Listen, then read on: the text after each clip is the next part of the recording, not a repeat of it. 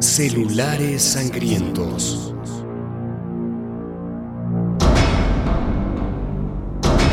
Coltán. Coltán. Coltán. Coltán.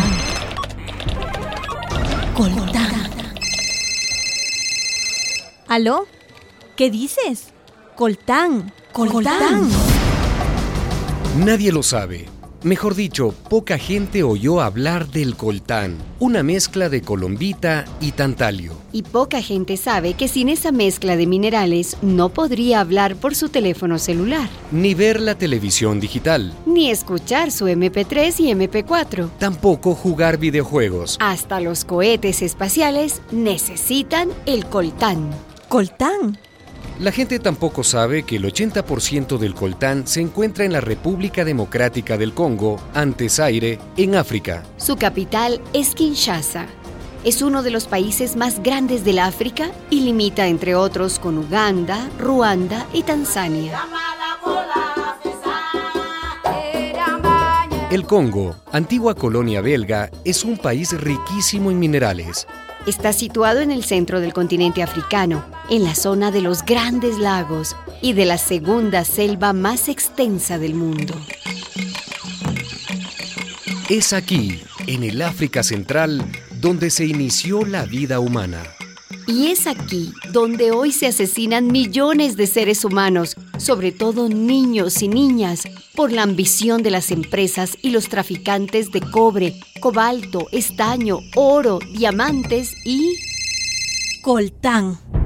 Considerado un mineral raro, el coltán comenzó a ser codiciado mundialmente a comienzos de los años 90 con el boom tecnológico. En 1996, Estados Unidos patrocinó una invasión al Congo con fuerzas militares de Ruanda y Uganda. Dos años más tarde, tomaron el control y ocuparon las áreas mineras estratégicas. El ejército invasor de Ruanda se hizo cargo de la explotación de las minas de coltán. Sus millonarias ganancias las usaron para financiar una guerra por el dominio total del Congo. Desde mediados de los 90 hasta la fecha, han muerto 5 millones de personas. No vayan a las minas. Ahí solo encontrarán la muerte. El coltán es la muerte.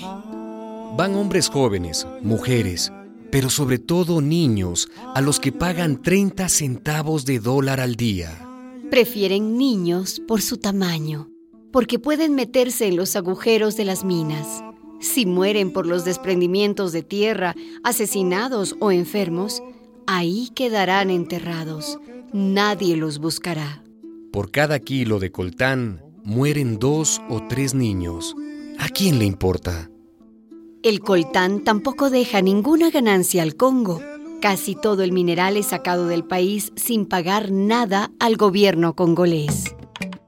Los milicianos y militares controlan este contrabando hacia Ruanda. Y de Ruanda hacia las empresas extranjeras, las de siempre, norteamericanas, inglesas, chinas, belgas.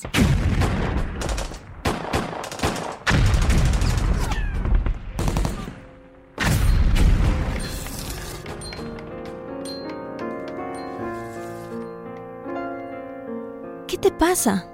No sé, soñé que mi celular estaba sangrando. No es un sueño. Es la realidad del coltán.